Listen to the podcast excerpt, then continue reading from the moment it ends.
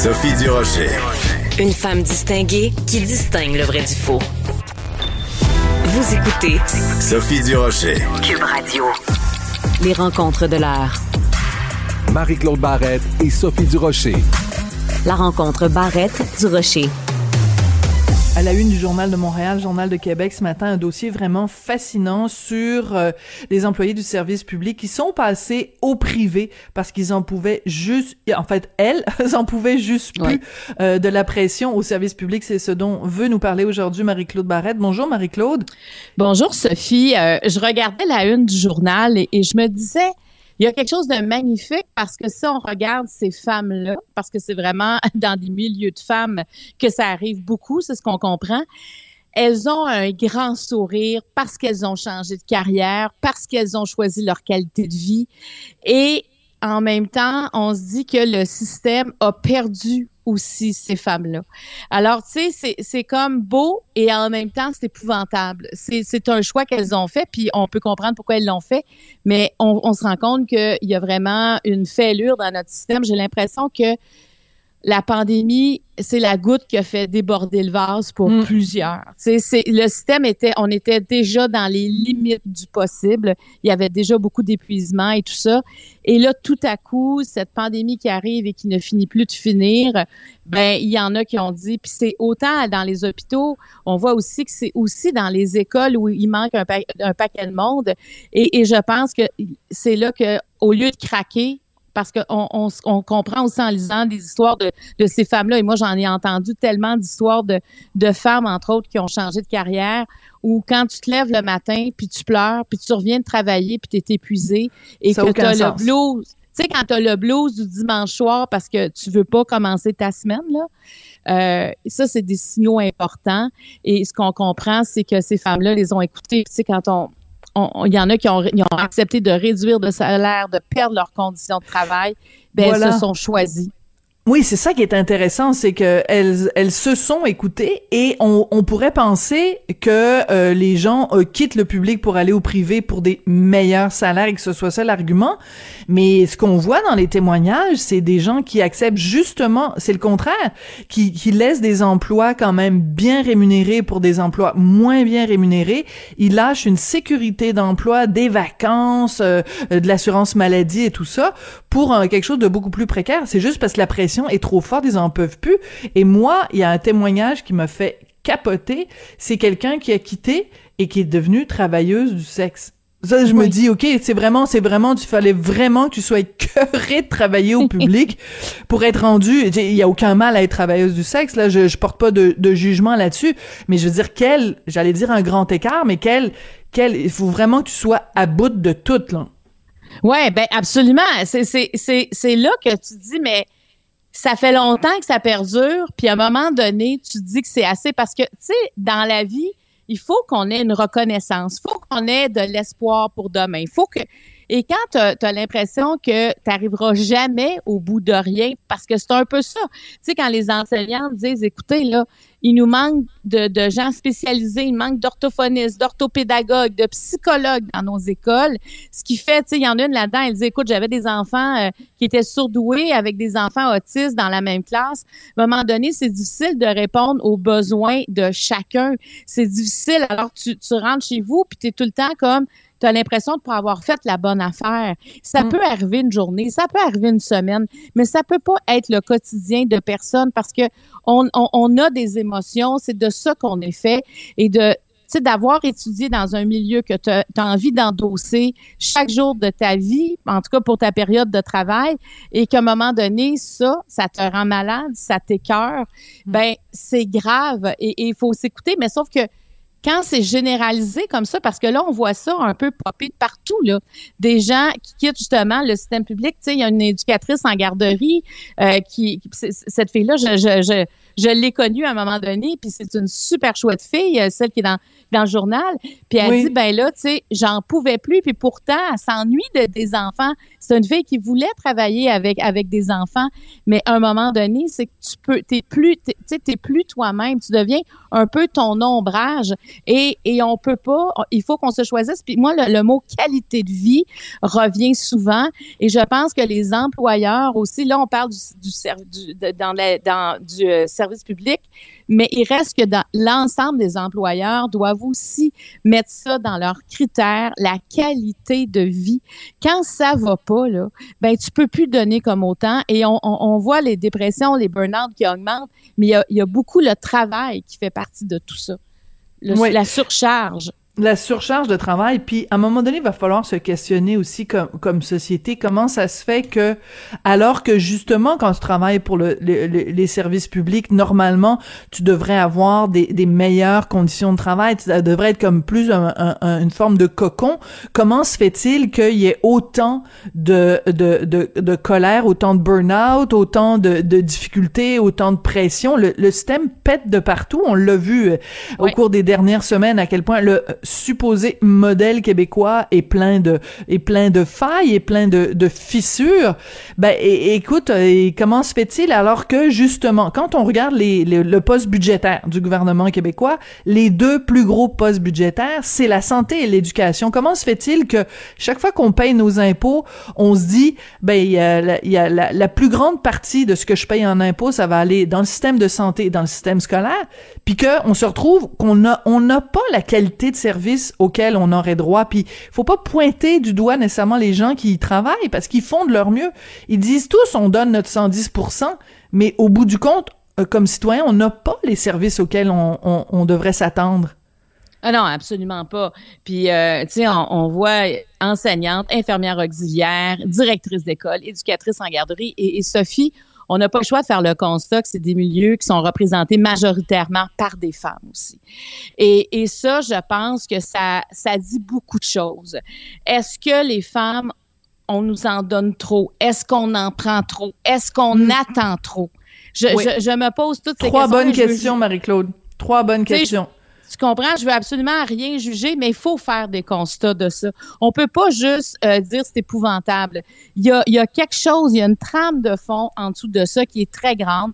Quand on parle de la charge mentale, euh, est-ce que l'accumulation de la charge mentale, plus l'accumulation de tout ce qui déborde dans le milieu de travail qu'on demande aux femmes de faire, tu sais, les, les heures supplémentaires qu'on parle tant dans le milieu hospitalier. Mhm. Euh, c'est épouvantable, ça. Tu sais, je veux dire, tu as une famille, tu as des responsabilités et tu apprends qu'il faut que tu fasses un chiffre de 8 heures de plus. Tu sais, je veux dire, c'est moi, là, j'ai déjà été hospitalisée dans ma vie, puis j'ai vu ça, là, tu sais, l'infirmière a dit bye-bye, écoute, je pense pas qu'on va se revoir, je finis dans une heure. Et finalement, deux heures plus tard, elle revient, tu sais, ah, t'es encore là, ben oui, finalement, euh, euh, il y a quelqu'un qui, euh, qui, pas rentré, donc je vais finir à minuit il y a, y, a, y a personne qui travaille comme ça, tu sais, qui pourrait rester mm. zen et équilibré à travers tout ça parce que il y a des gens qui t'attendent, tu peux pas répondre à leurs besoins. Donc, tu jamais l'impression d'être au bon endroit au bon moment. Puis à un moment donné, ça craque. Et là, ce qu'on comprend aussi, c'est que, euh, tu sais, il y a, y a, aussi de, des conflits des fois dans le milieu de travail où tu peux pas t'épanouir dans ton milieu de travail. Et ça aussi, c'est important d'en parler. Il y a justement une de ces femmes-là qui est interviewée qui dit euh, quelque chose, moi, qui m'a vraiment, euh, je trouvais interpellée, qui dit, plus j'en donne dans son milieu de travail, et plus je vois le résultat. Alors qu'elle n'avait pas ça au public. Elle voit ça au privé alors qu'elle voyait pas ça au public et c'est ça, c'est c'est c'est une question de valorisation. Tu sais, des fois on, on, a tendance à un peu caricaturer. Ah, tu travailles pour le public, euh, c'est des ronds de cuir, euh, tu sais, des des pousseux de crayon puis tout ça. Mais je veux dire, dans tous les milieux, les gens devraient pouvoir s'épanouir euh, au travail, que ce soit au public ou, ou que ce soit au privé là. Et le travail là, c'est pas la vie. Et, ça aussi, on, comprend aussi que ces femmes-là, c'était tellement exigeant tout ce qu'on leur demandait qu'à un moment donné, c'est pas ta vie, ton travail. Le, travail fait partie de ta vie, mais ce n'est pas ta vie. Et ça, c'est important de le mentionner. Donc, je pense que les femmes se manifestent présentement. Est-ce qu'il y aura des changements? Je crois que oui, parce que il peut pas manquer d'autant de monde sans qu'il n'y ait pas de changement. Et en même temps, Sophie, je me questionne aussi sur les jeunes qui présentement sont en train de faire leur choix de carrière. il y en a beaucoup. Tu vois, moi, ma, fille la plus jeune va rentrer à l'université, donc elle, se demande ce qu'elle va faire. Bon, elle ne sait pas, là, elle est vraiment dans, c'est vraiment en ébullition, mais il y en a plusieurs là, qui se demandent qu'est-ce qu'ils vont faire. Est-ce qu'on a envie d'occuper ces postes-là finalement, ces professions-là? Présentement. Est-ce que quelqu'un peut dire j'ai envie d'être éducatrice en garderie? Est-ce que j'ai envie d'être infirmière auxiliaire? Est-ce que j'ai envie d'être infirmière? Est-ce que j'ai envie d'être enseignante? Est-ce que tu sais il y a beaucoup de est-ce que toi, tu aurais le goût présentement, quand tu regardes tout ça, de dire ah, moi, j'endosse ça pleinement? Je te laisse même pas finir ta phrase. La réponse est déjà non, ça donne pas le goût, mais pas le goût du tout. Écoute, euh, Marie-Claude, donc j'invite tout le monde euh, à aller lire ce dossier vraiment drôlement intéressant dans le Journal de Montréal, le Journal de Québec, sur euh, ces femmes majoritairement qui ont changé de carrière, qui ont quitté le public pour le privé. Écoute, un autre dossier intéressant, c'est cette notion de fatigue pandémique explique-nous, c'est quoi la fatigue pandémique? Ben, écoute, c'est la fatigue pandémique. En fait, c'est en novembre 2020 que l'Organisation mondiale de la santé a commencé à parler de fatigue pandémique parce que euh, on, sentait ça à cause évidemment du virus. Et, ce que ça dit, c'est que la surmédiatisation et le besoin constant de fournir des efforts fait en sorte qu'il y comme il y a un épuisement psychologique et physique aussi qui arrive. Parce que on, comprend qu'on est toujours en état d'alerte, même ça, ça s'est réduit avec le temps, mais c'est encore comme ça parce que l'Université de Sherbrooke vient de réaliser une étude, écoute, ça s'est terminé en octobre l'étude, c'est récent, auprès de 10 368 citoyens. Euh, et ça démontre que 61% des travailleurs en présentiel souffrent de fatigue pandémique, 60% des étudiants 48 des gens en télétravail. Et moi, une donnée vraiment qui, euh, qui je trouve qui est importante, 64 du, euh, des gens âgés en 18 et 34 ans disent souffrir de fatigue pandémique. Donc, c'est énorme, tu sais, c'est parce que, regarde, il y a une réduction de la vie sociale. Tu sais, je pense aux 18-34 ans où ah tu as l'impression que, tu sais, ta vie commence, là, puis que, mais en même temps, pour tout le monde, il y a ça, la réduction de la vie sociale, le manque de spontanéité, le manque de, perspective, la privation de liberté, c'est ça fait partie de tout ça. Tu sais, c'est qu'on on commence à être usé et moi, je pense aussi, si je vois l'Ontario qui avance avec le droit de se déconnecter, et je pense que le Québec devrait aussi, tu sais, la France le fait quand même depuis quelques années, et je pense que le Québec devrait commencer à penser à emboîter le pas, parce que cette hyper connexion où on a besoin, là, on a besoin du temps pour nous, on a besoin, euh, tu sais, ça peut être de voir des amis, ça peut être d'aller marcher. Moi, j'étais allée voir Rita Baga la semaine passée, Sophie, là. Puis la drag queen, la drag queen Rita Baga, ben oui. J'étais allée la voir en Ça t'a fait du bien? Ah, te dire, j'étais avec ma fille, tu sais, on est allé souper au restaurant avant, on est sorti, il y avait comme un semblant. Oui, on avait un masque là, tu sais tout ça, mais il y avait un semblant de retour à la normale, de rire, tu sais de rire légèrement. Elle est drôle. Écoute, c'est extraordinaire. Là. Tu sais, il y a, y a une légèreté. Quand elle imite Céline, là, oui. Oui, oui. Oui, c'est extraordinaire. Tu sais, je veux dire, ça, ça nous fait oublier ça. Puis je me suis dit, ça, là, faut essayer d'en rajouter des choses simples comme ça. Aller voir un spectacle, aller, tu sais, ça peut être aller marcher, ça peut lire, prendre le temps de lire un livre, ça peut, mais, mais qu'est-ce qui nous fait du bien à nous?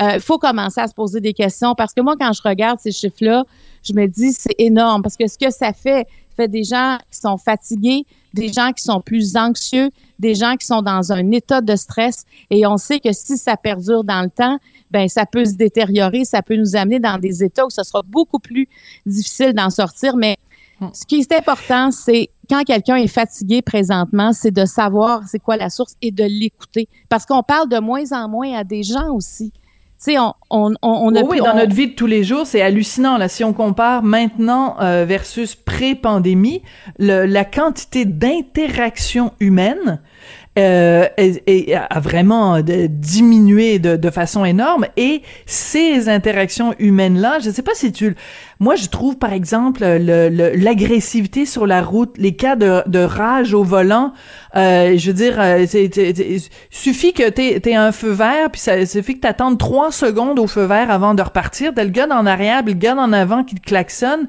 Euh, sur les médias sociaux, on n'en parle même pas. Écoute, je t'en ai parlé récemment, euh, vendredi dernier, j'étais en débat euh, avec euh, Denis à l'émission de Denis Lévesque euh, à propos des, des anti-vaccins. Écoute, depuis vendredi soir, sur mon adresse au Journal de Montréal, sur Facebook, sur Twitter, sur tous les médias sociaux, l'agressivité des gens, ils sont, ils sont pas d'accord avec moi. C'est correct, on n'est pas obligé d'être d'accord sur, sur les vaccins, mais écoute, je me fais traiter de toutes sortes de noms que je, je serais même gênée de te dire en ondes. Je serais même gênée de répéter ça parce que j'ai pas envie qu'il y ait des enfants qui écoutent ça.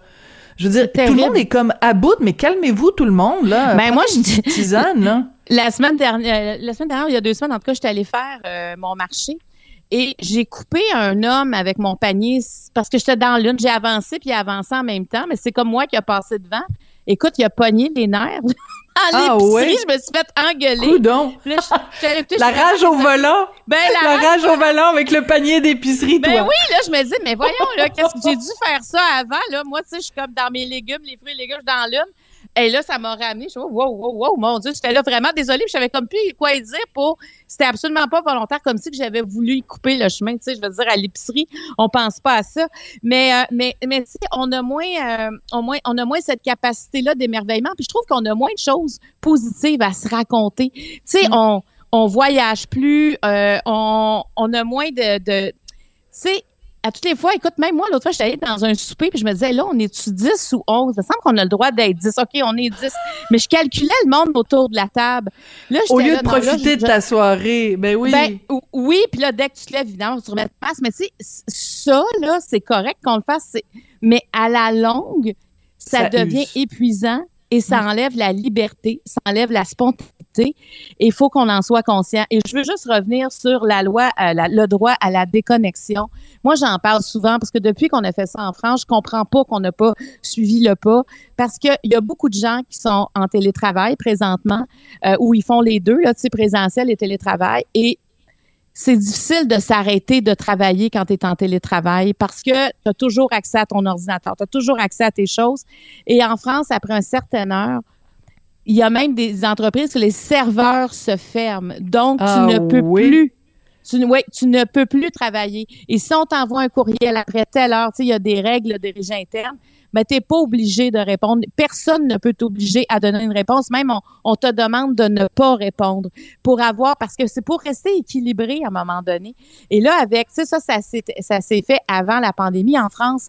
Mais je trouve que là, avec ce qu'on vit, parce que le télétravail, c'est vraiment accéléré. Le télétravail est là pour rester dans plusieurs domaines où il y aura vraiment une cohabitation, je pense, entre le bureau et la maison. Ben, il faudra commencer à y penser. Parce que là, nos voisins euh, ontariens euh, emboîtent le pas. Et je pense que ça, en tout cas, ça pourrait calmer les gens. Puis, sais tu quoi? Peut-être que, je, en tout cas, peut-être parce que je parle à plus de femmes, mais moi, j'ai beaucoup de femmes autour de moi que, que je, je chicane, puis j'en fais même partie. Moi aussi, je suis un peu comme ça. On travaille trop. Depuis qu'on est en télétravail, on travaille trop. C'est le soir, c'est OK, le matin, ben j'ai pris une heure le matin, je vais me rattraper à soir. Finalement, le soir, ils finissent plus. On travaille trop. Alors, il va falloir que ce soit normé aussi pour, euh, pour régler ça. Ce phénomène d'avoir l'impression de mm. jamais en faire assez, d'avoir une culpabilité dès qu'on quitte notre poste de travail. Ça, c'est ça, c'est très, très lourd sur une base quotidienne. Oui, puis je reviens à ce que tu disais tout à l'heure quand on parlait des femmes qui ont quitté le public pour aller au privé. T'as dit il faut faut faire un certain nombre de constats, euh, se poser un certain nombre de questions. Puis t'as mis en parallèle deux questions. T'as dit est-ce que les femmes en, en, est-ce qu'on demande aux femmes d'en faire trop? Est-ce que les femmes d'elles-mêmes en font trop? Euh, Je trouve ça important que tu mettes euh, ces deux questions-là en parallèle l'une avec l'autre parce que il y a la pression que la job nous met sur les épaules et la, la pression qu'on se met nous-mêmes euh, sur sur les épaules. Alors c'est c'est c'est important de se poser ces ces questions-là. Mais je trouve ça important quand tu demandes quand tu dis que tu chicanes euh, tes, tes, tes, amis de filles ou tes, ou tes collègues, euh, parce qu'on on a besoin de ça, on a besoin de se parler aussi euh, entre filles, puis de se dire, tu sais, je veux dire, t'es, t'es pas obligé d'avoir cette charge mentale-là, tu peux aussi en délester. Et le mot-clé ici, c'est toujours être délégué. ah oui, et c'est ça, et ça c'est important parce que si tu délègues pas, ça se peut que ton employeur engage pas quelqu'un d'autre.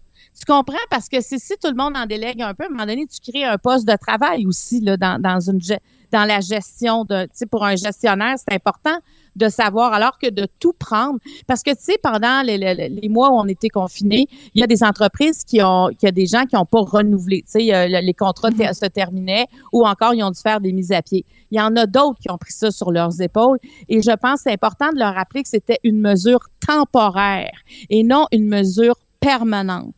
Parce que moi, tu vois, j'ai des gens autour de moi où c'est devenu permanent cette surcharge de travail là parce que tu sais on on était un bout OK on va s'entraider ça va durer quelques semaines quelques mois. Là finalement c'est pratiquement quelques années. Ça fait que là le, temporaire ne fonctionne plus.